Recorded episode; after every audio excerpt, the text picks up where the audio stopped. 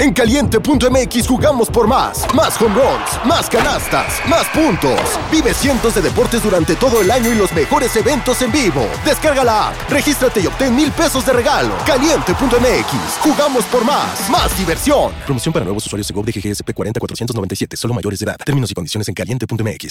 Nada más eh, algo si te pido, no quiero que se muestre mi cara.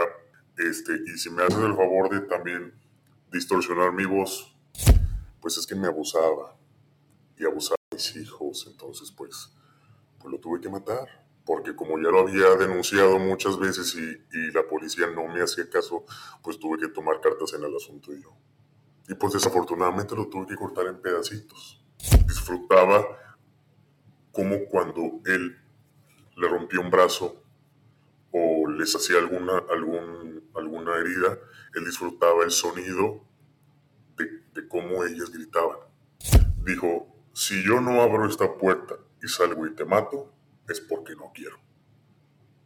Dijo, porque de todo el tiempo que yo he estado adentro de esta celda, sé manipular las puertas. Cuando llego a la celda, estaba el preso viéndome de la rendija con una sonrisa tipo un personaje de una película de terror, toda la boca llena de sangre y mordiendo el dedo que le había los reos te salvaron en teoría. Sí, lo detuvieron y entre dos mexicanos lo empezaron a golpear. Ha pasado en varias ocasiones que se avientan del tercer o cuarto piso. Para suicidarse. Para suicidarse. Hola, ¿qué tal amigos? Espero que estén de maravilla. Hoy les traigo un nuevo capítulo en este su podcast, el podcast de Pepe y Chema. Recuerden todos que yo soy Pepe y también Chema. Y preparados para un capítulo que todo mundo me ha pedido. Este capítulo desde que creo que eh, empezó a viralizarse el canal me lo han pedido mucho. Y hoy estamos con Alain. Alain nos va a traer todas esas historias que vivió en, en una cárcel o en, las, en diferentes cárceles de Estados Unidos de máxima seguridad. Alain fue ex celador o ex vigilante eh, de una cárcel, digámoslo así. Bienvenido amigo, este es tu podcast, aquí puedes expresarte libremente. Bueno, eh, te agradezco mucho de verdad abrirte a, contarnos estas historias que estoy seguro que, que, a más de uno les van, a, les van a sorprender. Bienvenido amigo. Gracias, gracias, gracias. Buenas noches. Amigo, básicamente, ¿cuál es la responsabilidad de un celador de un oficial que trabaja en una cárcel? Prácticamente eh, lo que tienes que hacer, pues no nada más es vigilar el comportamiento de ellos, eh, lo que sí se enfocan más en las, pues en, cualquier cárcel, ya sea de mínima seguridad, de media seguridad o de alta seguridad, es que en sí eh, no se suiciden. Hay muchos suicidios. Eso es algo que se trata de evitar a cualquier costa. El, el que no se suicide. Prácticamente el que no haya pleitos. Eh, cuando trabajas también en, en, la zona restringida, que es donde están eh, los reclusos que están protegidos, por así decirse, ex policías eh, que estuvieron en, en, pandillas y ya no son parte de esas pandillas, pues prácticamente dices un poquito más de trabajo, hacer tus rondas más a tiempo, como ellos no tienen el derecho a salir durante salen simplemente por, por poco tiempo durante el día, pues tienes que llevarles de comer a las horas que es, eh, acarrearles agua eh, o cualquier jabón, papel de baño, cualquier cosa que ellos ocupen en, el, en la zona donde están restringidos y es un poquito más trabajo para nosotros por, por lo mismo, porque ellos no tienen acceso a a lo que los otros sí pueden obtener. Estamos hablando de los reos de máxima seguridad, ¿no? Sí, los reos de máxima seguridad. Se van de, del nivel 1 al nivel 5. Ok. Entonces los que están usualmente del nivel 5, pues sí tienen, están más privados de su, de su libertad. Y de ahí para abajo, ¿cómo se van constituyendo? ¿Qué, qué, qué necesita ser un nivel 5 para ser un nivel 5? Y sucesivamente para abajo, este, ¿cuáles son esos reos también de, de, de menor peligrosidad? Eh, prácticamente lo que viene siendo nivel 1, nivel 2, nivel 3 son personas que tuvieron este, cargos ya sea de, violencia o de cualquier cargo que hayan tenido, pero que sin embargo han llevado un, buen comportamiento dentro de, la cárcel. Han cumplido, con, han cumplido con las reglas. Y ya las personas que están en el nivel 4 o en el nivel 5 prácticamente son personas que han violado las reglas, ya sea que los han, los han pillado con droga, eh, con navajas o que se han peleado y ahí los mantienen cierto tiempo. Muchos de ellos, cuando cumplen el cierto tiempo, por ejemplo, el castigo, pueden llegar a, a bajar otra vez al nivel, ya sea uno o nivel 2. Ok, estos, estos reos que, que, entran a la cárcel pueden entrar directamente a un nivel 5 o solamente van a entrar a un nivel 1 o 2 y dependiendo de ese comportamiento se va asignando todo. Eh, prácticamente todos entraban como nivel 2.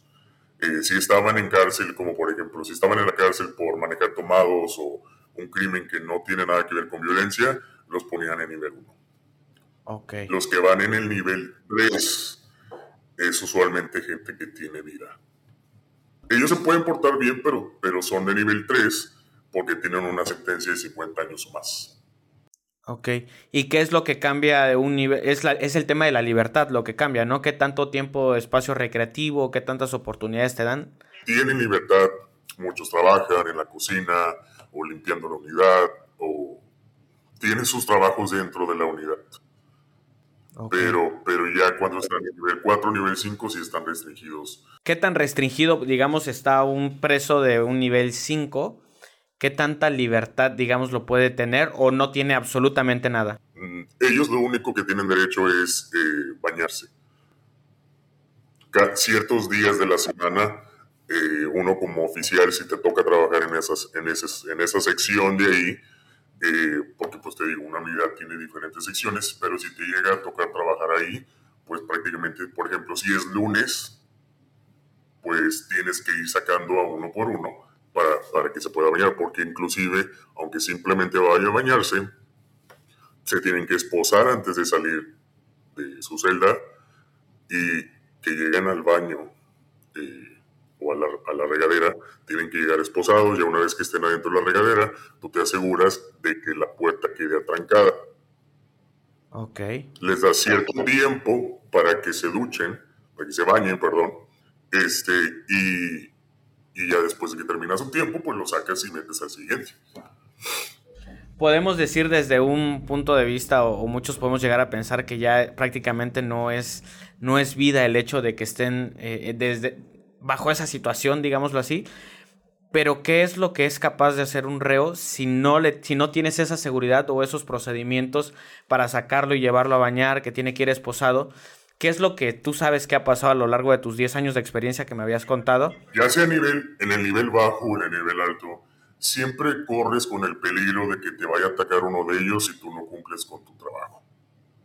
Okay. Si eres un, un, un, oficial que simplemente te haces pendejo y no haces tus rondas y no les llevas agua y no les das de comer a tiempo, corres el riesgo con que el día que te toque abrir la celda, pues te ataque uno. ¿Tú sabes de ataques que han hecho ellos a, compañeros? Claro, muchos se han esperado a, por X cosa que les abren la celda, ya sea para sacar al compañero para llevarlo a la clínica o para llevarlo a, cualquier lugar, aprovechan ese momento de cuando se abre la puerta para atacar al oficial. En muchas ocasiones ha pasado. También ha pasado que como las unidades son de varios niveles, pasa muchas veces que abren la puerta y si no aseguras que el segundo reo que esté en la celda no está eh, con esposas o que no esté sentado en su cama como debe de estar, ha pasado en varias ocasiones que se avientan del tercer o cuarto piso. Para suicidarse. Para suicidarse. En ese, en ese nivel, fíjate que a, antes de ser, de haber sido oficial, yo mismo se los decía a veces, ya cuando obviamente tratas de tener una relación un poco distante, pero muchos de ellos sí se prestan a platicar. De la manera que yo lo miraba, yo, yo mismo decía, ¿cómo no se vuelven locos? ¿Por qué? O sea, estás todo el día encerrado en una celda donde no tienes aire, donde no hay televisión, donde simplemente tienes a tu compañero de celda, un excusado y un lavado. Claro, tienen acceso a dibujar, a leer libros, pero yo al menos yo, yo, yo, decía, yo me vuelvo loco. Claro. Imagínate estar todo el día dentro de, de esa celda y que mucha gente, o sea, no, muchos de los oficiales que tienen mucho tiempo trabajando ahí, digo, yo estuve 10 años y, pero nunca, nunca este, se me olvidó que ellos también eran humanos. Ok. Que actuaban como animales, porque desafortunadamente, aunque se escuche feo, pues los tenían encerrados como un animal. Claro.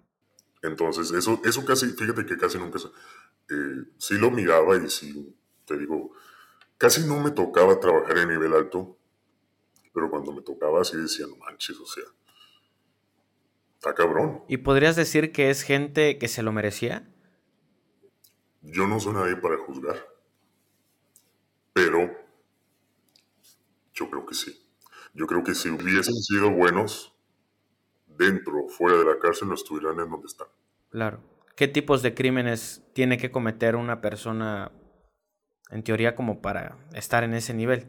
Eh, pues digo, te digo, a muchos de ellos, eh, en las cárceles no creas que porque están en la por ejemplo, si yo tengo un familiar que está este, muy ganchado en las drogas y no, pues es que fulanito de tal lo, lo encerraron, está en la cárcel, ya no va a ser, no.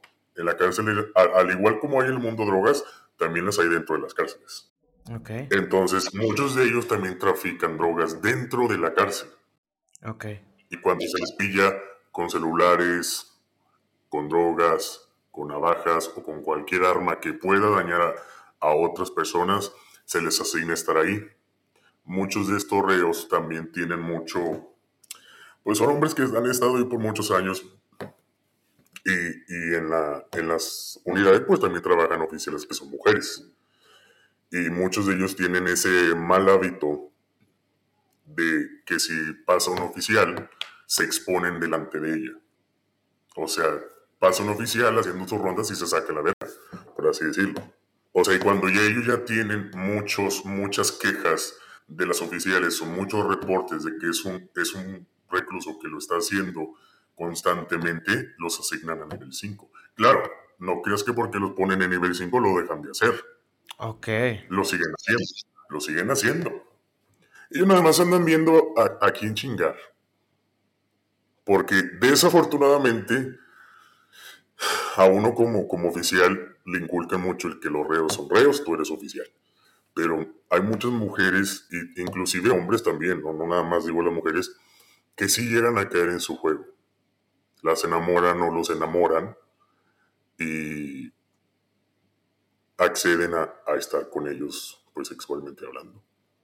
Y después empiezan con que, oye, tráeme esto de afuera, tráeme cigarros, o tráeme, tú sabes, empiezan a, envolverlas y, o a envolverlos y, pues sí, los oficiales, muchos de ellos optan por, por ceder a eso. ¿Y qué pasa si un oficial es descubierto? Los despiden.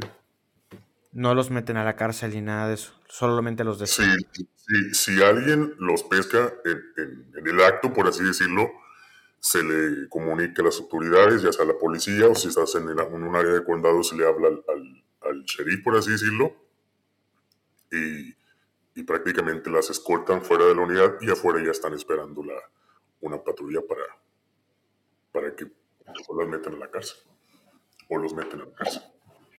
Ellos, eh, cuando platicábamos previamente hacer esta, esta entrevista, tú me comentabas que de cierta manera los oficiales que estaban eh, operando dentro de una cárcel que luego eran, eh, eran convertidos en reos, tenían de alguna manera un trato como especial, digámoslo así, acerca de dónde iban a pertenecer para que no fueran dañados por los mismos reclusos, ¿no? Pues eh, a ellos usualmente, porque también hay ex policías o ex, ex oficiales de migración que pues, prácticamente salieron corruptos y los tuvieron que encarcelar. Entonces muchos de ellos optan por estar en el área protegida. En esa área protegida, ¿quiénes están? Están los violadores de niños, están ex policías, ex oficiales de, migración, o inclusive, inclusive perdón, este, oficiales que también fueron eh, parte de, de, las unidades. Obviamente no los, o no los, este, por ejemplo, si un oficial comete un delito en una unidad, optan por no ponerlo en esa misma unidad porque ahí trabajó, lo ponen en otra, pero lo ponen en esa zona protegida. Ok. Eh, entiendo que esta zona protegida es porque ellos son vulnerables a que puedan ser agredidos físicamente y atentar contra su vida, ¿no? Claro, matarlos. Tengo una, tengo una pregunta. ¿Las cárceles tienen de alguna u otra manera tradiciones? Te pregunto esto por lo siguiente. Porque tanto aquí en México como en Estados Unidos, el hecho que tú dijiste ahorita, los violadores de niños son violados. Se dice y se rumora, pero al menos yo no te puedo decir si pasa. Ok. No, no te puedo decir porque yo no, o sea, Claro. Tiene, muchos de ellos lo niegan. Muchos de ellos lo niegan. Ninguno te va a decir que está en la cárcel porque vio a su hijo. O porque vio a un sobrino o a una sobrina. Ok. Pero están en zona protegida por. Porque sí pueden ser atentados o. Una parte sí. Te puedo decir que el 25% se mantienen en zona protegida, pero el otro 75% no. Okay. Están en, en, Sí, o sea, no están en zona protegida. Muchos de ellos mienten el por qué están ahí. Y no hay manera de que un reo. Bueno, sí hay.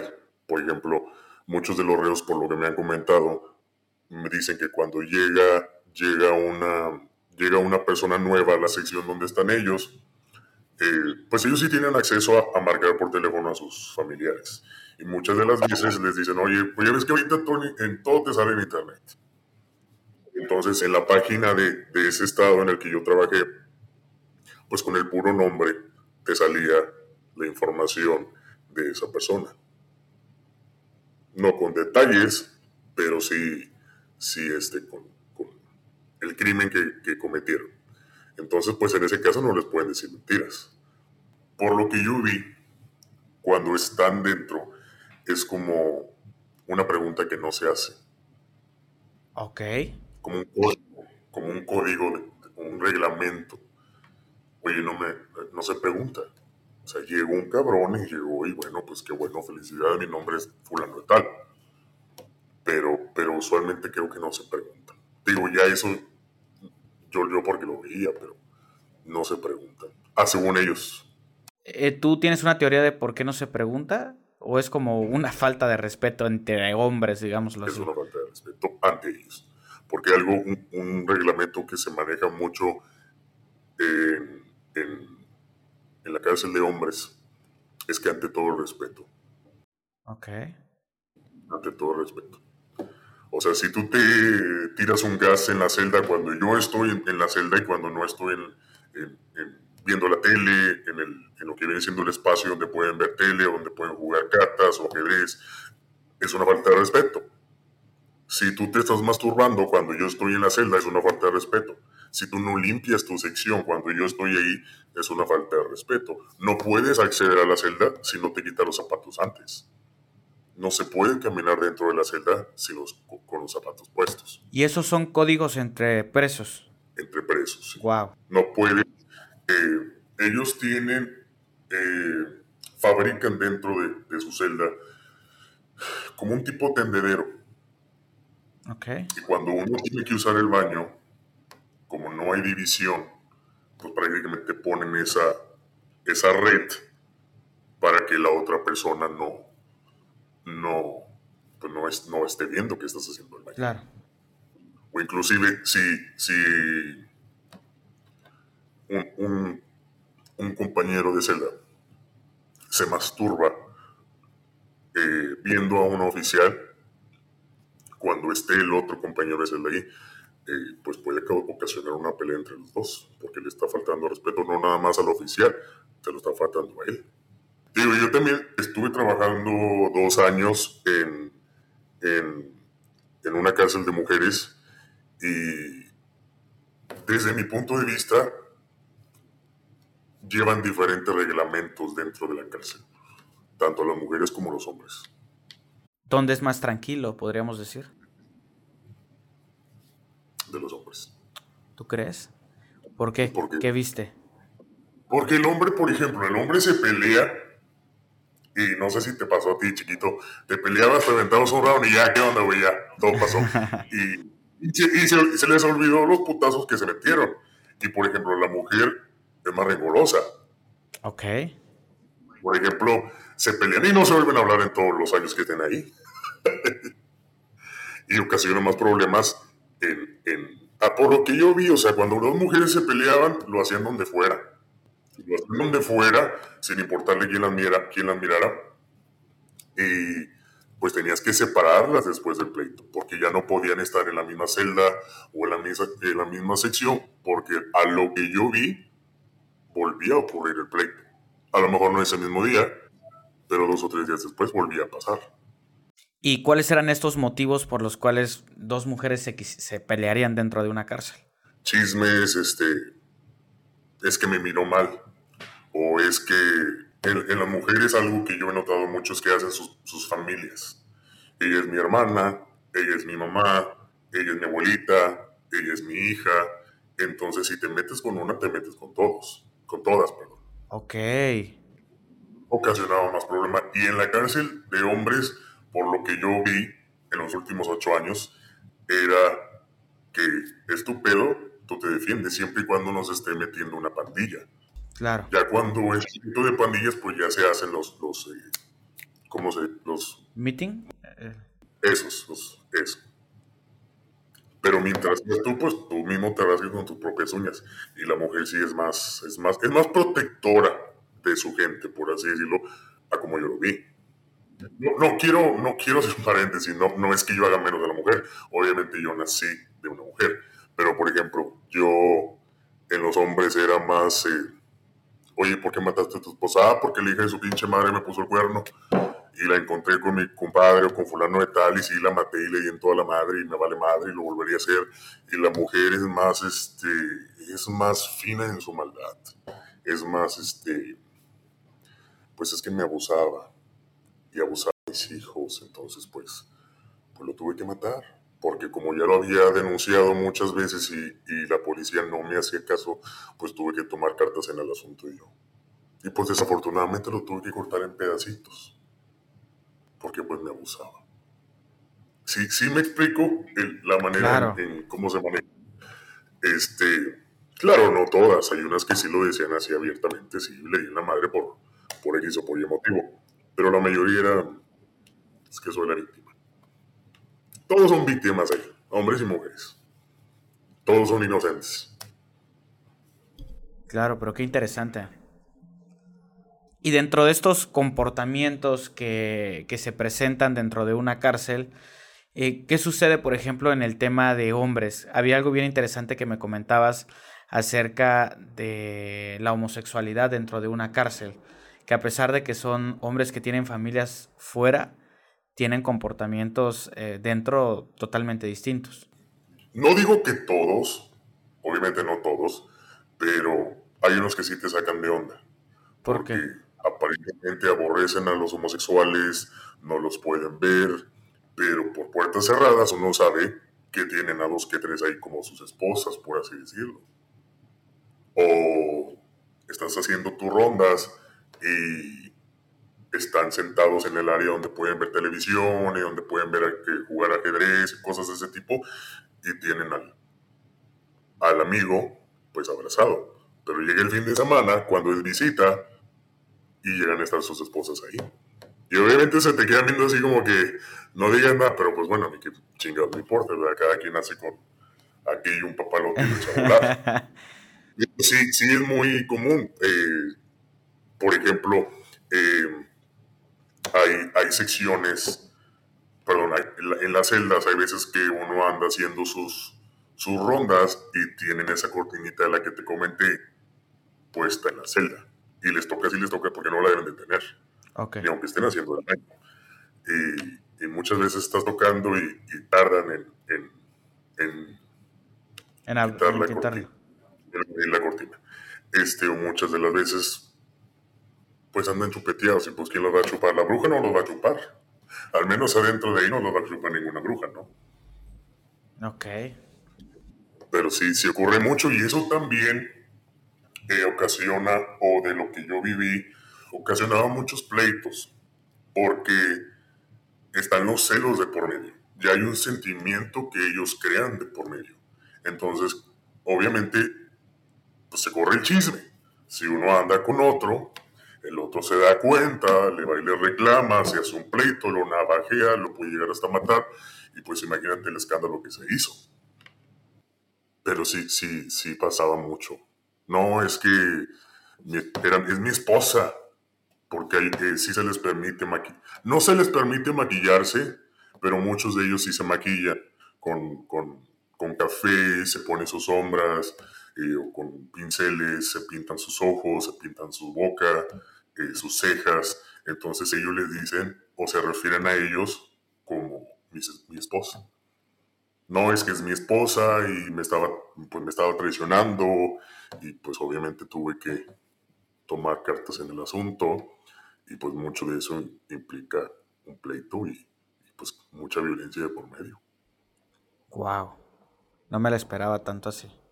Muchos homosexuales tratan de estar en el área protegida, donde, tienen, donde no tienen compañero de celda y donde están ellos prácticamente solos, cuando ya se sienten acosados, cuando ya se están sintiendo muy acosados por los otorreos, muchos de ellos optan por protegerse de esa manera. Porque obviamente pues si no vas a querer hacerlo con tal persona o con X, pues no lo vas a hacer. Y, y, es cuando ya empieza la violación. Que eso es algo que uno como oficial también tenía que proteger mucho, que no se violaran. Y también, si venía un reo a decirte, a darte una queja, tomarla en cuenta. Porque si ya una persona adulta te está viniendo a dar una queja, es porque sabe que se puede hacer un problema al yo hacerle caso al recluso y tomar cartas en el asunto, ya sea en separarlos o en, que no estén juntos con, el agresor, pues no hay pelea, no hay, no hay un crimen, no hay violencia de por medio, al yo hacer pues, mi trabajo. Ok. Y en esta, eh, en esta parte, ya como saliéndonos un poco de, de la cuestión de los, de los reos, también está la cuestión de ser el celador, ser un vigilante, ser un oficial. Los riesgos que tú podrías llegar a correr, eh, o qué riesgos tú llegaste a correr, mejor dicho.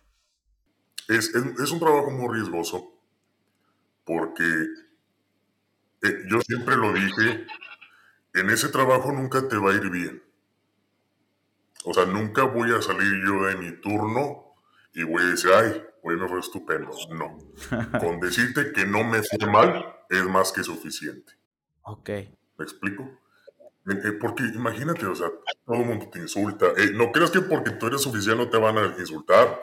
No, con más gusto lo hacen. Eres un pendejo.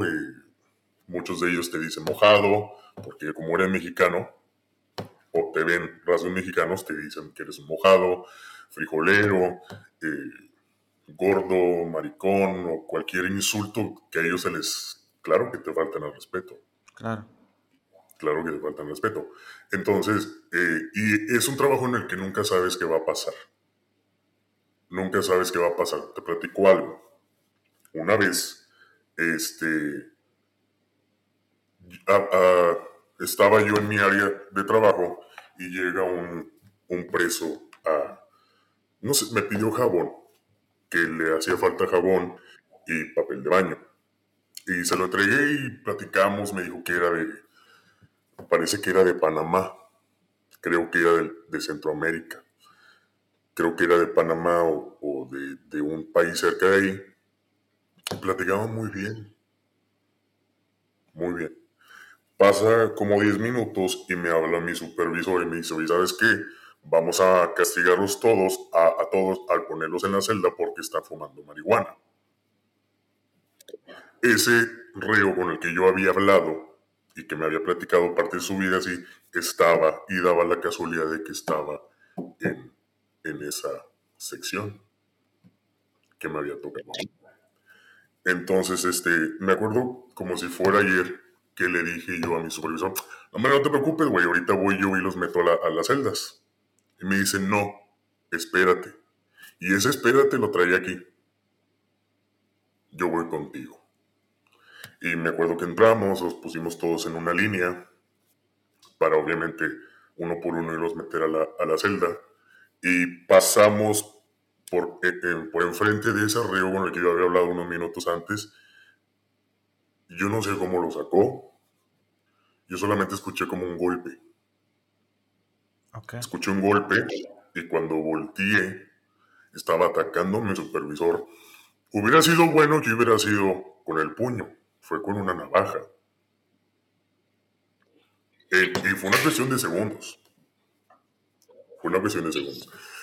Cuando yo volteo y miro lo que está pasando, son de esas cosas que como que tardas unos segundos en agarrar la onda.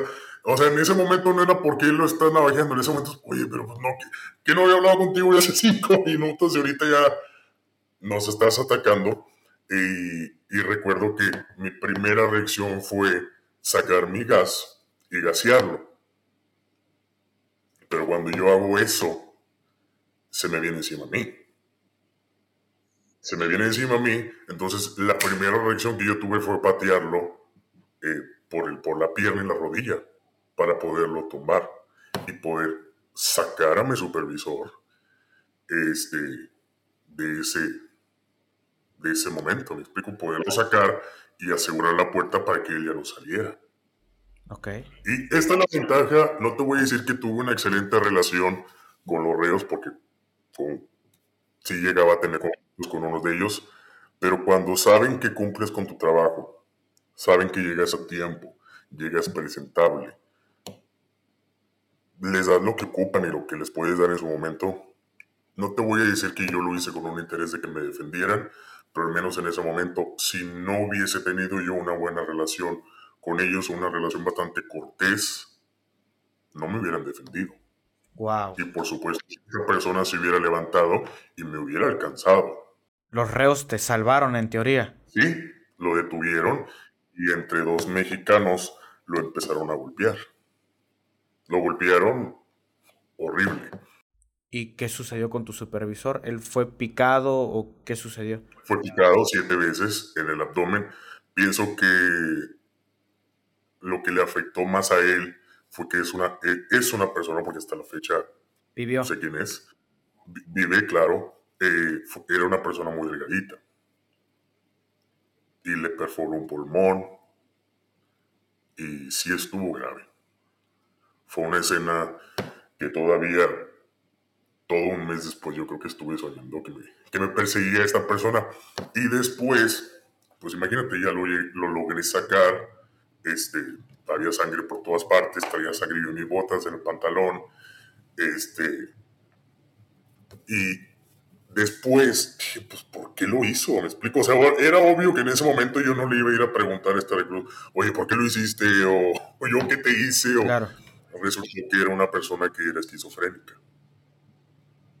Wow. Esquizofrénica.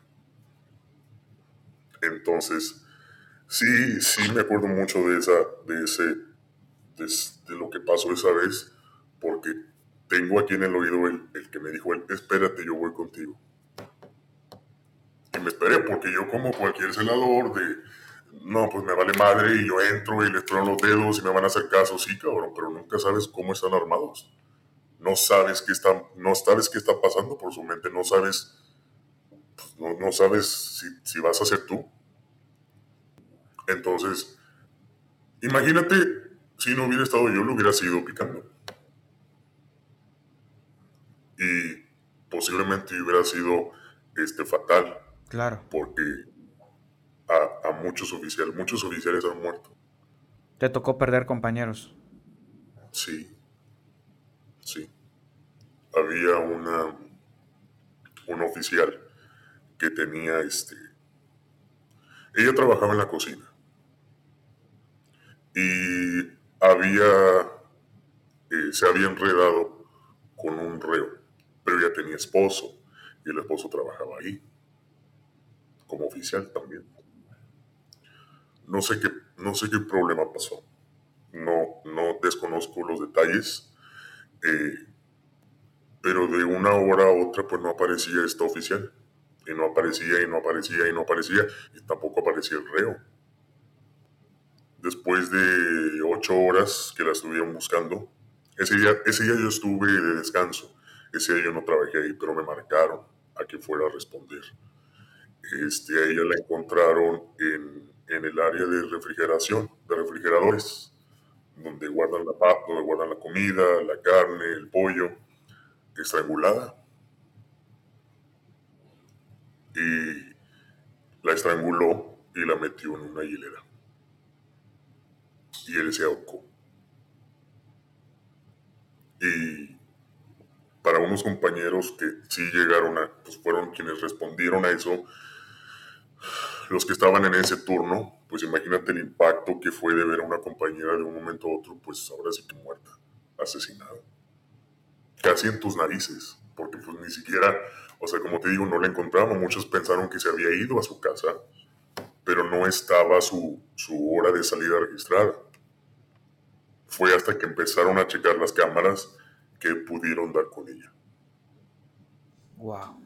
Pues imagínate, o sea, era una persona que tenía hijos, que tenía esposo, que, que quién sabe si fue porque tenía una relación con él posiblemente y el recluso estaba obsesionado con él. puedes llegar a pensar muchas cosas dentro de eso, pero no sabe lo triste que fue para mí eso porque pues es una persona con la que vives todos los días, con la que trabajas, con la que miras y el que de un momento a otro ya no esté te causa como que impotencia porque sientes como que pudiste haber ayudado, porque pudiste haber sido tú. Entonces, sí fue algo muy triste. Muy triste y, que hasta la fecha me pongo a pensar y digo, hijo de tu puta madre, o sea, ¿cómo no? ¿Cómo no te mataste tú nomás, cabrón? O sea, ¿por qué la tuviste que matar a ella? Pero, como te digo, desconozco los detalles. Mira, cualquier detalle, nada justifica que lo haya hecho. Claro pero eh, eso fue algo que te digo, sí me impactó mucho. Todas las cosas que me pasaron ahí me impactaron mucho. Me dio alopecia del estrés, de ver, de oír tantas cosas. Es un ambiente negativo, amigo. O sea, es un ambiente donde estás encerrado todo el tiempo, donde toda la gente es víctima y nadie es culpable. Entonces, según ellos, entonces, e, esa, esa misma energía, no soy muy creyente de las energías, de, de ese tipo de cosas, pero yo creo que, que sí, porque si dejas que te afecte en tu vida personal, pues sí se te puede crear un problema muy grande porque, como te digo, estás bajo mucho estrés. Claro. Así es. Dentro de, dentro de todas las cosas que te tocaron vivir, ¿alguna vez eh, te tocó a ti particularmente ser atacado en el aspecto de atacarte para matarte o eso era como tenías una buena relación y no, no, no existió? Fíjate que tuve la suerte de que no me pasara eso. No, no me pasó. Okay. Este, pero te voy a decir por qué. Porque yo siempre trataba de razonar con ellos. Ok. O sea, en el sentido de que el, primer paso es, tienes que razonar con ellos. Por ejemplo, eh, no es que no me han traído mi comida, es que yo tengo que recibir otro tipo de platillo, no es ese platillo el que me trajiste, pero me lo traes ahorita y, ya sabes, deja que termine lo que ando haciendo, porque tengo un trabajo que cumplir, y cuando yo pueda, te traigo el plato. Ok, está bien. Este, no, es que necesito que me metas a bañar ahorita. Cuando yo pueda lo hago. Tampoco una cosa muy importante. Ahí no les prometas que vas a hacer nada si no lo vas a hacer. Porque de todo se acuerdan. Yo siempre les dije, yo, yo estoy aquí para cumplir con mi trabajo. Yo no estoy aquí para hacerte la vida imposible, para que tengas un día, para maltratarte, para abusarte, hermano. Yo no estoy aquí para eso. Yo estoy aquí para hacer un trabajo y me vas a respetar, te guste o no. Entonces muchos de ellos entendían claro, había uno que otro que, que no, como que no razonaba muy bien y ya tenía que tomar otras, otras medidas. Por ejemplo, eh, no siempre lo hacía, pero a ellos un reporte, que yo les haga un reporte, por ejemplo, en la primaria, en la secundaria, que te dan un reporte, sí les afecta mucho en su sentencia, porque si muchos de ellos tienen 15 años de sentencia, y a los 10 quieren aplicar para libertad condicional, ven su expediente, mira que tienen muchos reportes de, de mala conducta y no les conceden salir antes de tiempo. Entonces, eh, eso sí me funcionó muchas veces, el que no me esté llegando a la madre porque ya sabes, te reporto y valió madre el perro. Ah, no, no, no, sí está bien, está bien. Ya le bajaban de huevos. Pero, pero digo, no todos. No todos. Hay unos que sí eran bien difíciles y se te ponían al brinco y, tuve la suerte de que nunca, bueno, tampoco soy una persona tan pequeñita, ¿verdad? Eh, no digo que me tenían miedo, pero a lo mejor si hubiera sucedido no les hubiera salido tan bien. Pero fíjate que no. Nunca tuve, nunca tuve. Algo que sí me pasó era que cuando trabajaba en la zona, en la zona de nivel 5, en ese área, pues ellos no pueden salir de su celda. Lo que hacen ellos es que en una botella de agua de plástico ponen excremento con orines y con veto a saber qué más, le hacen un hoyito y si yo hago algo que a ellos no les parece, te salpican con lo que. Ah. Con lo que. Sí, imagínate. Por eso es, es que nos dicen que es muy recomendable. Recuerdo que me decían que es muy recomendable traer otro uniforme en tu coche siempre. Oh, eso sí me pasó muchas veces. Como ya perdí la cuenta. Porque, o sea, yo pasaba eh, que tú, que, que, que tráeme esto, que espérate, güey, o sea, no me, no me hables con muchos huevos porque no te va a salir. No, que a ti ese que no te va a salir bien y vámonos. Y, y bien salpicado que salía. No manches. Sí. Oye, y aquí como para ir un poco avanzando en, el tema de, de, de, las historias, ¿hay, alguna, ¿hay a ti algún suceso que te marcó de verdad que fue de mucho impacto para ti? Algo que tenía yo como, tenía poco que había empezado en ese trabajo. No tenía ni el año. No tenía ni el año. Eh, eh, dentro de las unidades eh, acude un sacerdote, un padre, para pues dar misa, reintegrarlos con la sociedad, ¿me entiendes? Que se acerquen más a Dios, que estudien la Biblia. Los que están en nivel bajo pueden acudir a las misas que se dan ahí, creo que son a las 7 de la mañana y luego hay otra a las 12 y después otra a las 6. Pero los que están en nivel alto pues no pueden acudir. Y recuerdo que me había tocado en el nivel, en el nivel 5 ese día. Y el sacerdote era un señor anglosajón y me dice que tiene que ir a la celda si no mal recuerdo, era la celda 116, que estaba en el, en el cuarto piso. Entonces, este, recuerdo que le dije, sí, está bien, nada más que por favor le voy a pedir que se ponga su chaleco y se ponga sus, sus lentes, ¿verdad? Son unos lentes que, te tienes, que tienes que usar para protegerte de lo que te comentaba, de que te salpiquen de algo, de excremento o de orín. Eh, accedió el, el sacerdote, pues obviamente lo tenía que hacer, si no, no entraba. Y íbamos subiendo las escaleras y, todo muy bien. Dije a la le voy a pedir una cosa. Voy a abrir la rendija para que pueda este, pasarle la Biblia a este individuo, pero por favor no vaya a meter la mano. Y pues desafortunadamente no, no, no me hizo caso. Se confió y subimos, llegamos a la celda y el reo, buenos días y muy educadamente saludó y tú sabes. Entonces, em, pues prácticamente como iba a hacer oración con él, yo no podía, no me tenía que quedar con él, ¿me explico? No tenía que estar vigilándolo. Y apenas iba bajando yo al primer piso, cuando escucho que, la, que el sacerdote empieza a gritar, pero unos gritos horribles, compañero. O sea, unos gritos como de película de terror. Entonces imagínate qué cara no puse yo. Claro. Y imagínate, eh, no, no sé ni cuántos segundos me tomó en subir al cuarto piso, que es donde estaba esa celda.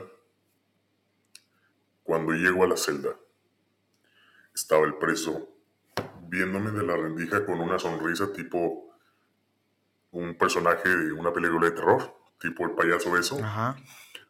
toda la boca llena de sangre y mordiendo el dedo que le había mutilado el sacerdote y el sacerdote estaba tirado.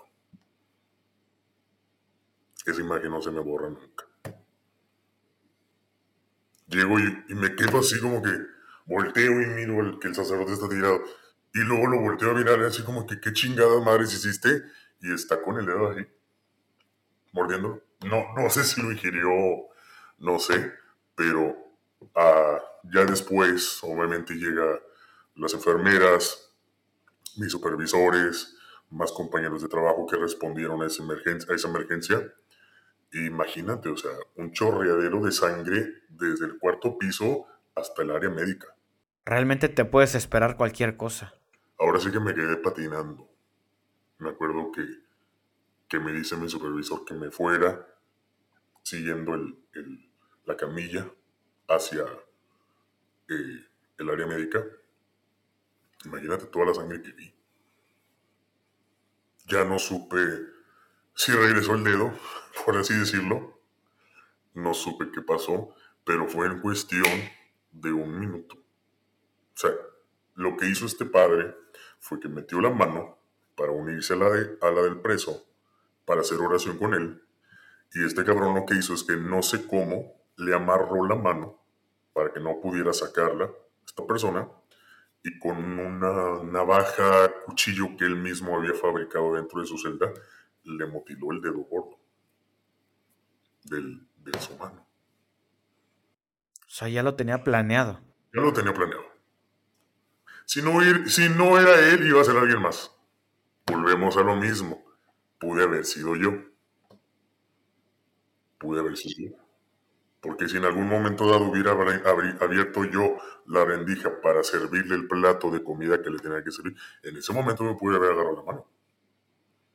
Yo creo que se aprovechó más de, esta persona, del padre, porque era una persona ya de edad muy avanzada, obviamente con, no con la misma agilidad y con la misma fuerza mía, y pudo aprovecharse de eso. Sí, más inocente todavía, porque pues él no esperaba.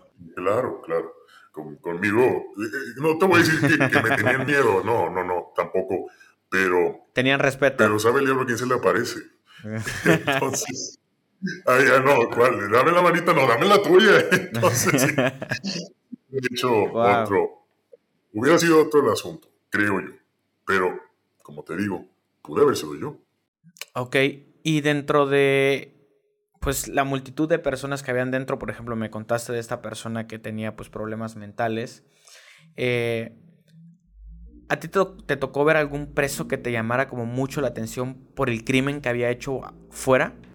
Sí, mira, eh, fíjate que, que, a él no me tocó vigilarlo, no me tocó a mí estar con él, pero obviamente yo duré X tiempo trabajando en eso.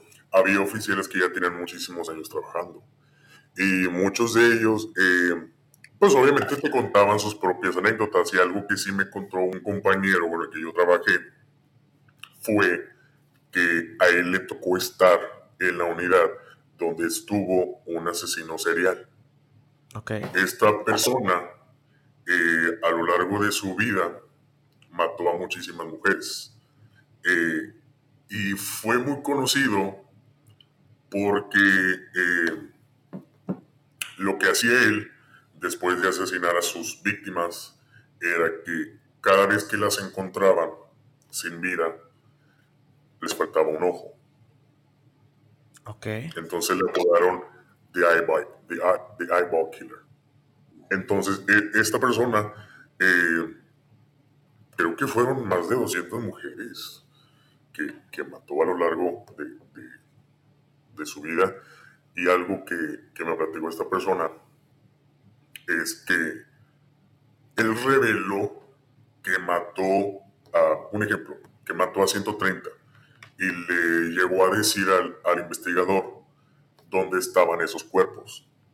Pero una cantidad de víctimas que tuvo él no quiso revelar jamás dónde las enterró. ¿Por qué? Él decía que, él decía que esas víctimas eran de él, que eso él no lo iba a compartir. Claro, había unos asesinatos que sí adjudicaban a él y él decía, a ver, ¿cuándo fue este? No, pues en tal fecha. ¿En qué, ¿En qué pueblo? No, pues no, yo nunca estuve en ese pueblo. Él sí te decía. Yo no, yo no fui quien mató a este, pero sí maté a estas otras tres. o sea, y, al, al, investigador que, que le tocó ese caso, lo volvió casi loco de todas las cosas que le contó con lujo de detalle, donde las conoció, cómo las, las raptó, cómo las mató poco a poco, eh, las hacía sufrir. Y él decía que, que él disfrutaba que ellas gritaran. Disfrutaba como cuando él le rompía un brazo o les hacía alguna, alguna herida, él disfrutaba el sonido de, cómo ellas gritaban, de cómo se escuchaba, cómo se rompía el hueso, cómo se escuchaba cuando las partía en pedazos. Ese, ese, ese sonido del cuchillo partiendo carne le fascinaba, a como decía él. Era algo que él tenía que alimentar en él mismo. Cada vez que lo hacía. Y les quitaba uno se quedaba con los ojos él. No, pues sí me dejaste. Sí, imagínate. Pero fueron puras mujeres, no, no fueron hombres. Este murió, creo que duró muchísimos años en, la cárcel después de que, de que lo capturaron. Pero. Y murió de viejito. Murió de viejito. Pero el, el, investigador ese quedó. imagínate los detalles que no le contó. Oye, y ahora que, tocas este, este tema, en este caso, ¿esta persona tenía conductas como de un asesino serial dentro de la cárcel o son personas que se convierten totalmente distintas o se ven normales? Yo creo que ellos mismos se crean como que su, su, su, personaje. su personaje. Eh, fíjate que hubo un tema muy triste. Esto fue, me lo contó una mujer, una presa me platicó que ella, ella, ella sabía que su esposo abusaba de sus hijos. Y ella lo aceptaba. Porque ella decía que si lo dejaba o que se lo denunciaba, la iba a matar. Ok. Entonces, ella todos los días que llegaba del trabajo, tenía que escuchar cómo su esposo lloraba a sus tres niños. Y algo que me causa sentimiento contártelo era que, que ella escuchaba como le decía a su niño, mami, por favor, no dejes que me haga esto, mami me lastima. Tenía una hija ella que tenía eh, discapacidad mental que la niña no se podía comunicar bien y que la escuchaba gritar y que era algo que ella permitía. Que, que los niños le decían, mami me lastima, mami no puedo hacer del baño porque mi papá me hizo esto, es que mi papá me dice que lo toque, me dice que, le, que haga cosas que yo no quiero hacer, mami, por favor, está mal y que ella tenía que hacerse como la que la Virgen le hablaba, que él la obligaba a que ella se desnudara frente a sus hijos y que él la tenía que eh, prácticamente tener sexo, y que sentaban a los niños, a los tres niños que tenía, desconozco si eran dos niños, una niña o dos niñas, no sé muy bien, eh, pero que ella tenía que, aguantar que su esposo estuviera practicándole sexo a ella mientras sus hijos la miraban. Wow. Hasta que no aguantó. No aguantó y un día que él estaba, este, un día que él estaba dormido, lo degolló. Lo degolló y él, eh, creo que le gustaba, por lo que me platicó, le gustaba mucho cazar. Entonces, en el área de su garaje, de su casa, tenía una hielera eh, bastante grande, ¿no? Y pues dice, ella, me platicó que lo hizo en la madrugada. cuando sus hijos estaban dormidos. Entonces, en no sé qué tantas horas, lo hizo pedacitos. Lo hizo pedacitos y, y lo mantuvo en esa hilera creo que dos meses. Ella le decía a su familia que la había abandonado, porque ya era conocido que creo que él como que le gustaba, tú sabes, irse de la casa ciertos días y no regresar, y que ella sí se lo llevó. Es que se fue, es que me abandonó, es que esto y el otro, este, hasta que ella misma le llamó a las autoridades y les confesó no nada más el crimen que ella cometió hacia él, sino el crimen que ella cometió al permitirle que él abusara a sus hijos casi delante de ella. Qué situación tan complicada. imagínate, o sea, el que, el que ella estuviera en la casa presente y que el niño le estuviera gritando, mami, ayúdame, por favor. Y ella me decía, yo me merezco los años que me den para estar aquí. Creo que tenía 22 años cuando yo la conocí, te hablo, estoy hablando hace 6 años. Este, creo que tenía 22 años, ya reclusa, y fueron los mismos años que sus hijos jamás la han ido a ver. Ni su familia, ni amigos, ni nada. Y ella, ella me decía, si mis hijos no me quieren volver a ver, bien merecido lo tengo. Porque yo sabía del abuso que, cometía mi, mi marido y por miedo, por pendejez, por lo que tú quieras o mandes, yo lo permitía. Claro. Y así como yo me merezco estar aquí, así él se mereció haber muerto como lo maté. Imagínate que te digan eso así muy quitadas de la pena. Uf. Si tú que me lo estás contando a mí, yo no sé qué pensar. Es una situación totalmente injusta para todos. Sí. Fue, fue muy triste. Otra también que, que me contó, también una mujer estaba ahí. Era que tenía una suegra, esas suegras metiches que a veces tenemos nosotros. Un saludo. era de esas suegras que llegaba y mi hijita, ¿por qué tienes tanto mugrero? Es que no me gusta esto que hiciste de comer. Es que mire, hija, lo hace así. Es que, fíjate, eh, eso sí no, no me dio muchos detalles, pero a lo que te dije yo, a, a lo que me comentó, era que estaban en una carne asada y que ella estaba haciendo algo de comer, ¿verdad? Y que la suegra estaba de espaldas de ella en la barra que tenía en la cocina. Dice, y nomás le di a la vieja, así le di en su madre. ¿Cómo le diste en su madre? Le dije. Dijo nada más, dijo, estaba partiendo, yo no sé si estaba partiendo tomate, dijo cebolla, dijo, y me estaba chingando la madre, y volteé, y vámonos, que la pico por el cuello, dijo. Enfrente de todos. Imagínate el, impacto de toda la gente. Me da risa porque de la manera que lo contó, no porque la... No por... Sí, claro, entiendo ese hecho, sí, sí, sí. Pero que te lo decía bien quitada de la pena. Bien quitada de la pena. Neta, que ya no sé ni qué preguntar, ya me da miedo. no soy una persona sentimental, yo no sé llorar, pero no sabes cómo me contuve en que no se me quebrara la voz. En, que, chinga madre, se dice, es un niño, güey.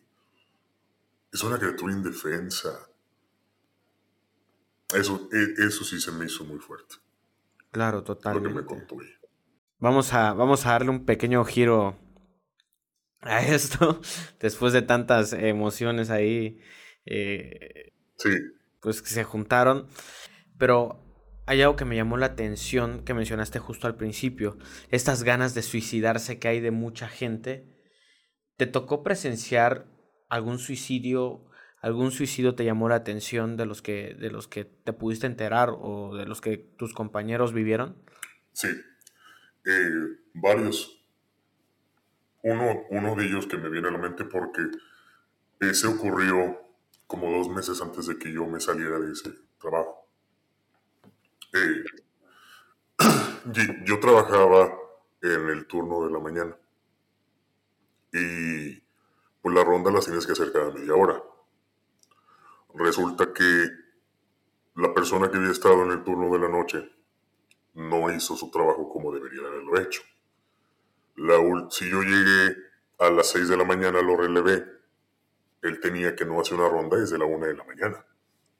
Ok. Prácticamente se lo pasó dormido. Este, este fue de, de, de, en el de las mujeres. Pues yo lo relevé, ¿verdad? Llegué a mi turno en la mañana y lo primero que hice antes de irme a, a, a la cafetería, que tenemos ahí una cafetería para hacer café o, ¿sabes? Eh, pues quise hacer una ronda, ¿no? De, pues que se tiene que hacer. Y recuerdo que pasé por X celda y sentí como pegajoso el piso, esas veces que pisas como lodo. Ajá. Y te siento, cabrón. Pues yo pensé que era jugo o pintura, hasta pensé que era pintura. Eh, agacho la cabeza así y no era pintura, era sangre que estaba saliendo de la celda. Ok. Entonces, eh, la- las luces de esa celda estaban apagadas. Con mi lámpara alucé por dentro. Y imagínate, imagínate el rostro de una persona que sola se degolló. Y se cortó las muñecas y se cortó por aquí por debajo de las piernas. Eh, e- e- ese rostro de, de, tú sabes, de impacto que tuvo esa persona antes de morir. Esa semblante, se le dice. Recuerdo que había, había sangre por, por toda la celda. Por toda la celda había sangre. Y era obvio que, que- que- que la, la reclusa ya tenía horas muerta. Ya tenía sus buenas dos horas muerta. Sí, claro, como para que la sangre esté pegajosa también ya. Ya estaba cojada, sí. ¿Cuánta sangre no, cuánta sangre no se derramó que hasta se salió de, de la celda? Por debajo, tú sabes. Sí. Y mi- mi- me quedé sin habla. Me quedé sin habla. Me, me quedé en esos momentos. Eres ciego, sordo, mudo. eh, y no sabes si, si gritar un oficial o no. Pues si el oficial soy yo. no sé si gritar eh, un doctor o no sabes qué hacer. Obviamente estás equipado con un radio. Me acuerdo que, que hasta el inglés se me fue, cabrón. Claro. Me tenías que poner una, una, una, una monedita. Claro, para reiniciar el Windows ahí. Se me olvidó cómo hablar español, se me olvidó cómo hablar inglés, se me olvidó, se me olvidó cómo reaccionar ante esto que estaba pasando. Obviamente hablé ayuda, para, para ayuda llegaron una cantidad de, de oficiales, de, de- de enfermeras, con la camilla. Pues ya no había manera de resucitar a esta persona. Esta persona ya tenía mm, unas dos, no soy médico, ¿verdad? Pero por lo que me dijeron después, ya tenía como desde las 3 de la mañana muerta. Wow. Y, y fue una escena bien, bien este, fuerte para mí, porque después de horas que ya llegaron este, los investigadores y tomaron fotos de la escena del crimen, adivina quién tuvo que limpiarla. No. Pues yo. Yo. Como era el oficial asignado, como era el oficial asignado a, a esa sección, con ayuda de, de dos este, reos, prácticamente son, eh, eran dos reclusas, ellas eh, trabajan en la limpieza de la unidad. Ajá. Entonces éramos dos reclusas y yo, este, limpiando todo, todo. Se me quedó el olor aquí, en la nariz. Por días. Claro. Es. Fue cuando ya tuve, ya fue cuando, cuando opté por decir, ¿sabes qué? No es que esto no sea para mí, pero, pero no. Claro. eran muchas cosas las que yo estaba viviendo, mucho estrés, eh, pesadillas, te cuento, tuve pesadillas de, de cualquier tipo. Y más que nada, que son esos momentos de, de que te dan ganas de decirle, por ejemplo, al oficial que yo relevé, oye cabrón, ¿qué no estabas viendo? ¿O qué chingadas madres estabas? ¿Te estabas tragando los mocos o qué putas madres? Claro. ¿Me explico? Digo que si hubiera evitado, porque las, las heridas que tenía sí fueron profundas, no recuerdo con qué se cortó, pero posiblemente sí se hubiera podi- podido prevenir. Y por la falta de, de ganas de trabajar de esta persona o por que le valía madres en sí, pues pasó esto lo que pasó. Sí podemos decir eh, que es muy común que un reo se quiera suicidar. ¿Es muy común? Demasiado común. Si pudiéramos hablar de un porcentaje de ese 100% de, de reos, ¿cuántos crees que traen este pensamiento de por lo menos se lo plantearon? No. No te podría decir una, un porcentaje fijo, porque pues no, no sé lo que piensan ellos en su mente, pero yo creo que esto es algo que yo creo, que todos los países que están no lo hacen, pero el 100% lo han pensado. Ok. ¿Te imaginas eh, que por... estas personas son personas que ya... Eh, algo que yo me di cuenta trabajando ahí, tú, Chema, es que me incluyo yo. Muchas personas, puede ser tú, puede ser yo, estuvimos en relaciones o hemos estado en relaciones muy tormentosas y que muchos de ellos que están ahí no se levantaron ese día que cometieron el crimen y dijeron, hoy le voy a dar en su madre a esta cabrona o a este cabrón. Pero de algo que yo me di cuenta de ahí y que aprendí a no ser tan impulsivo a partir de, de que yo trabajé ahí, es que cualquier cosa se te puede salir de control. En un momento, en un segundo. Y en un segundo así, tú te conviertes en un asesino. Aunque nunca te lo hayas planteado en la vida. Aunque nunca te lo hayas planteado. O sea, imagínate que te estás peleando con tu novia y la novia se te viene encima y no, quítate, le empujaste y cae, se cae y se desnuca.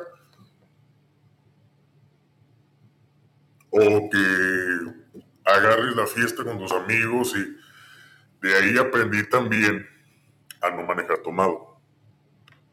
Eh, imagínate, o sea, que de buenas a primeras estás en una carne asada con tus primos, con tus compadres, con tus hermanos, y no, pues ya me voy porque ya ando tomado. Y sales y a la vuelta te impactas con un carro y mataste a una familia de cuatro personas. En un segundo. En un segundo se, se salen las cosas de control. Es ahí donde comprendes que nadie es perfecto que todos tenemos errores y que desafortunadamente a unos los errores sí... Le pesaron. Se, pasaron.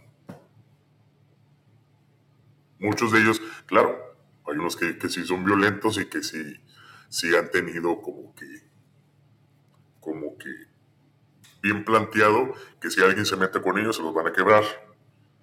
¿Me explico? Entonces ahí es donde entra tu, eh, como que te, pones a pensar, no, pues si este cabrón, imagínate, si este cabrón no le importó matar a su primo, pues imagínate, ¿tú crees que le va a importar matarme a mí que soy el oficial de aquí? Sí, pues obviamente no. O sea, esto es algo que tienes que tener tú bien, bien, bien presente. Que tú estás ahí para hacer un trabajo, sí. Pero acuérdate una cosa, esos cabrones van a estar aquí toda su puta vida. Y no les va a interesar nada matarte a ti. Entonces, cuando entraba gente nueva, pues, oye, ¿cómo me recomiendas o qué consejo me das para llevar bien este trabajo? Yo sí les decía con estas palabras, no seas culero con ellos porque no te va a salir bien. Haz tu trabajo, limítate a hacer tu trabajo y nada más. No quieras llegarles a tronar los dedos porque estos cabrones o cabronas son unas personas que ya rebasaron, que ya, ya, ya, rebasaron límites de su ira y de sus impulsos. No les va a importar matar a otro cabrón. Si ya mataron a tres, ¿crees que les va a importar matar a otro? Sí, ya cuál va a ser la diferencia en un, eh, eh, en un, en el tiempo que les queda de cárcel, ¿no? Hay unos que ya tienen cadena perpetua. ¿Qué, qué sucede, no? Sí, o sea, y recuerdo una vez cuando recién entré, me pusieron, yo creo que lo hicieron a propósito, me pusieron en el área, en el nivel 5, y acababa yo de salir del entrenamiento. Y me acuerdo que que me pidió, no sé, algo me pidió un reo de, de. Y yo le dije muy chingonamente que no. Así, deje estar chingando, le dije. Y me dijo, no te voy a insultar, pero te voy a decir algo. Dijo, si yo no abro esta puerta y salgo y te mato, es porque no quiero. Dijo, porque de todo el tiempo que yo he estado dentro de esta celda, sé manipular las puertas y sé cómo abrirlas, pero también sé cómo matar. Digo, así que me trae lo que te estoy pidiendo o atente a las consecuencias. Imagínate, pero, pero corriendo, sí te lo, ahorita te lo traigo. No era algo, no me estaba pidiendo que le llevara control. No, me estaba pidiendo, no recuerdo si era jabón o, papel de baño o agua, no recuerdo qué era, pero era algo que yo dentro de mi posición podía llevar. Y yo muy pendejamente le dije, no, no estés chingando. Y me dijo, sé manipular la puerta, sé abrirla también sé matar. Así que tú, tú decides, claro, obviamente después de que le llevé lo que le llevé, le di la que fui así como niño de primaria a dar la queja, a dar el chisme, se lo dije a mi supervisor y obviamente ellos ya tomaron cartas en el asunto porque pues sí me amenazó de muerte, sí hizo una amenaza. Claro. Y que, y que otra cosa no es que yo no le haya creído o que sí le haya creído, es que a pesar de que ellos están, que aparentemente no pueden abrir la puerta, porque la puerta se abre desde un botón que tiene el centro de control, sí la pueden abrir. Y me ha tocado ver cómo muchos la, las abren y, y se meten a bañar. O sea, muchos dicen, no, es que no me ha metido bañar en dos días. Ahora, otro, otro punto que quiero hacer yo muy, que, que, que me entiendas. Estas unidades, nadie quiere trabajar ahí. Y los que trabajan faltan. Entonces siempre están cortos de personal. Y muchas de las veces no podemos eh, meterlos a bañar. Imagínate, son 84 celdas y en cada, en cada celda hay dos cabrones. Imagínate llevar a 168 reos a bañar durante tu... No te alcanza el tiempo, porque dentro de tu turno tienes que tomar lista, tienes que darles de comer, tienes que, tienes que darles agua, tienes que mantener limpia la sección, y si no te está mentando la madre un cabrón, ya te, ya te aventó otro cabrón. Eh, no puedes hacer el trabajo por más que te quieras partir en muchas partes. Y muchos de ellos me pasó, no me vas a llevar a bañar, no puedo, les decía, ah, bueno. Y se metían a bañar solito. Abrían la puerta, no sé cómo lo hacían, jalaban y jalaban y jalaban, y se metían a bañar. Wow. Y ya cuando estaban, me decían, ya me puedes meter a mi celda. Ay, qué cabrón. Es de creerse. O sea, que te digan, voy a abrir la puerta y te voy a patar en la madre, créeselos, porque sí lo hacen. También, también no creas, hay acoso, te lo digo ahorita, hay acoso de, no nada más hacia, de las mujeres hacia nosotros, también hay, hay acoso de hombres hacia nosotros, hombres. Nada más que mm, el tema, fíjate, cuando recién te a contar a las mujeres, pues es un tema muy sensible. Claro. Porque no, no que salga la feminista de que es que nomás a las mujeres les gusta.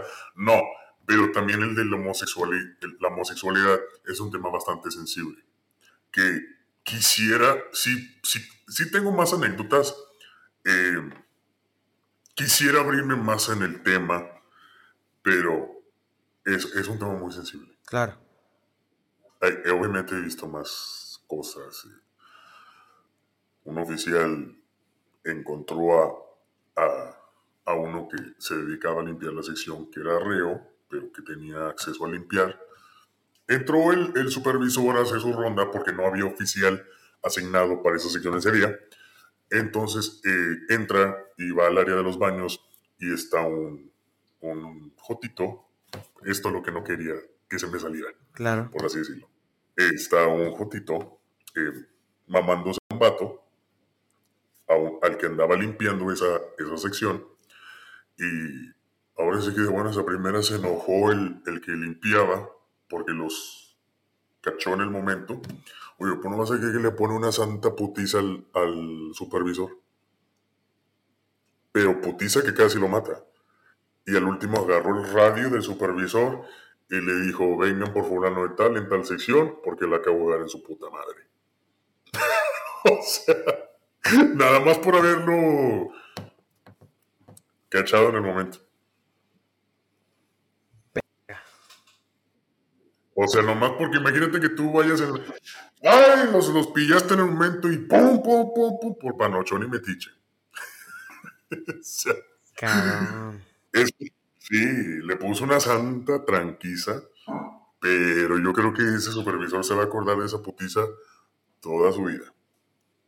Y nada más porque los pescó en el acto. Digo, no era como que a putazos se le iba a olvidar lo que vio. Bueno, a lo mejor él creyó que sí, y por eso lo hizo. de eso, de eso es más tema, güey. O sea, y, salen, o sea, andas haciendo tus rondas y de repente abres la, la, celda de ellos para que salgan a tomar agua o para que salgan a convivir y está eh, el cholo, tú sabes, el, el, macho, y anda todo chupeteado.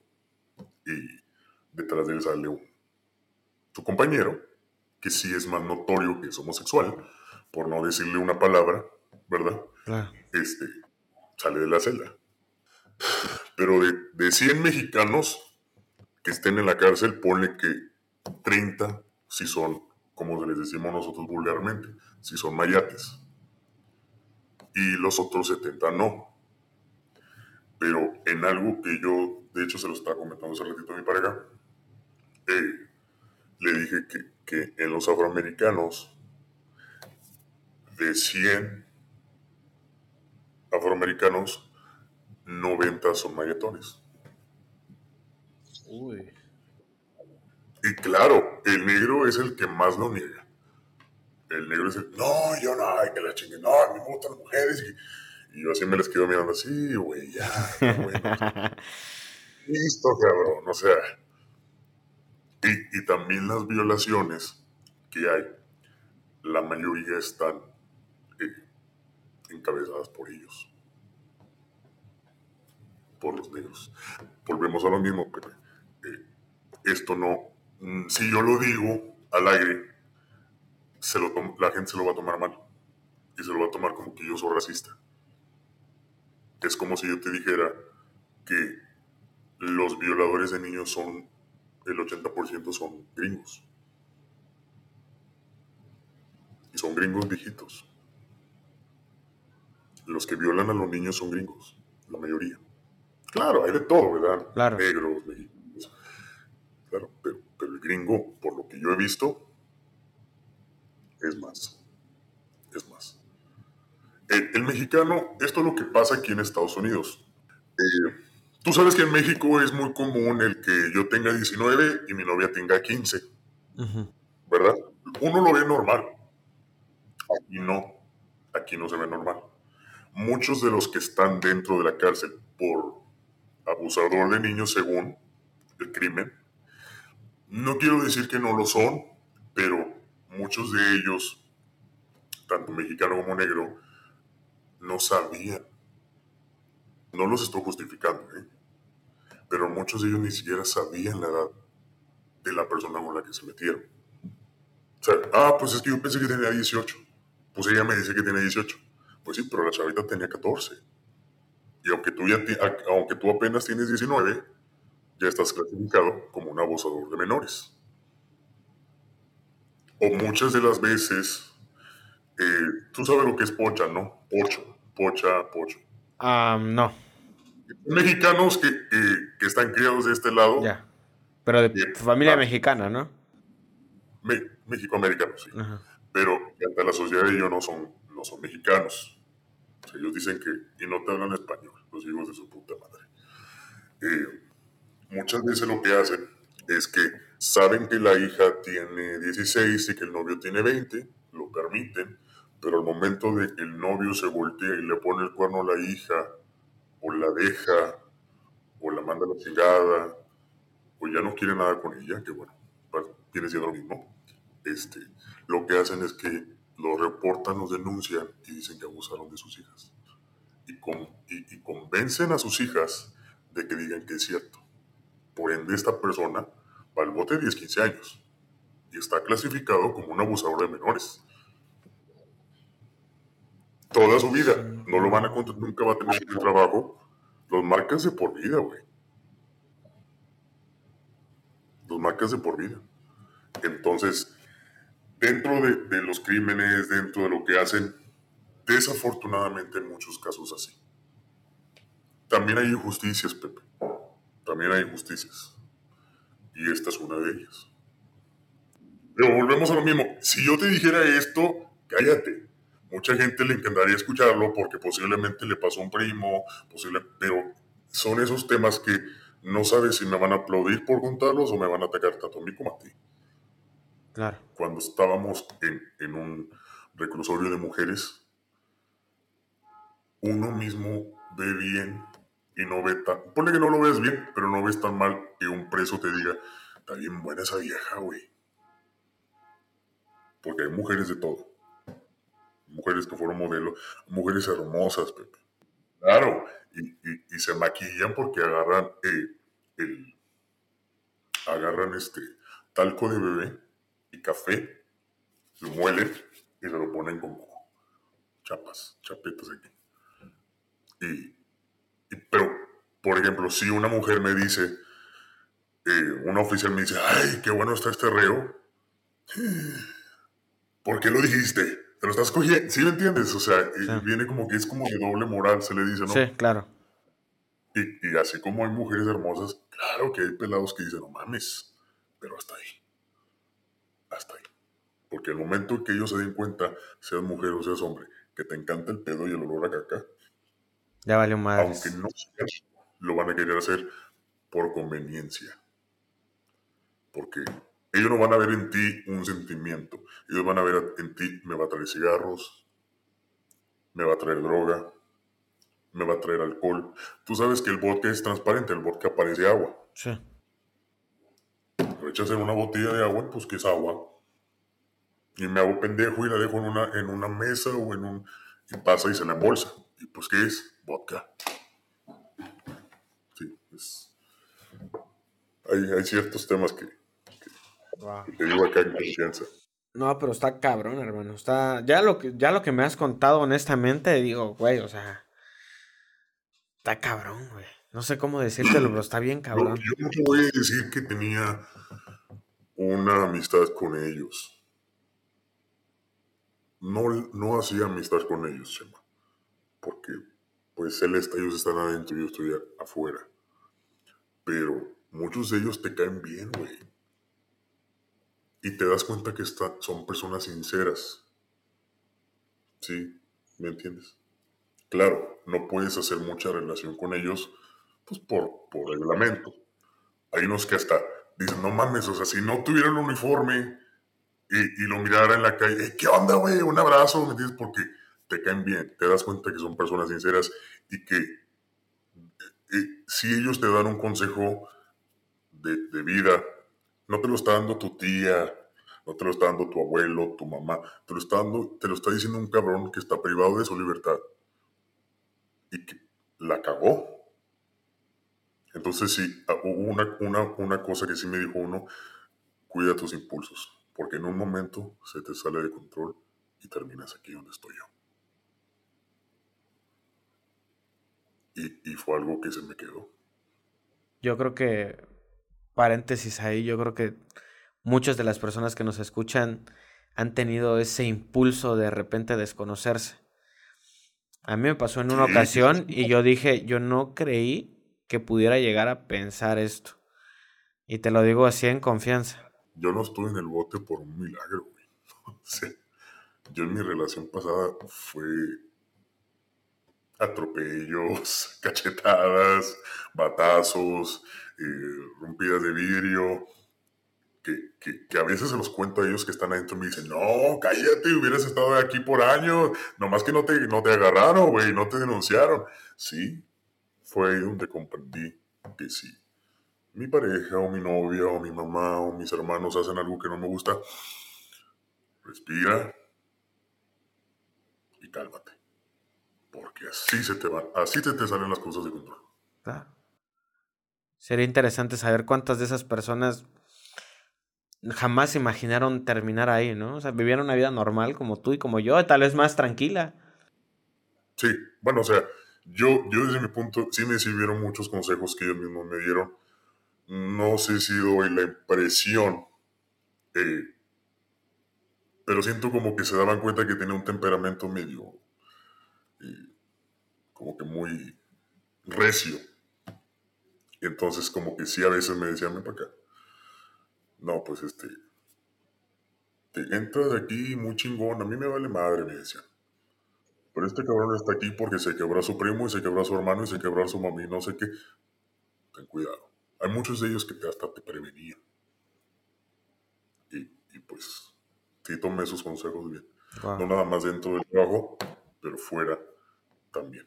Ok. hay unos que, que, hacen, como que medio haces amistad, Te cuentan sus cosas. Y no, que tengo tres viejas y que la chingada. Y hay unos que hasta te, te hacen el día más suave, más. Pero, pero hay unos que hijos de su puta madre. Te creo, hermano.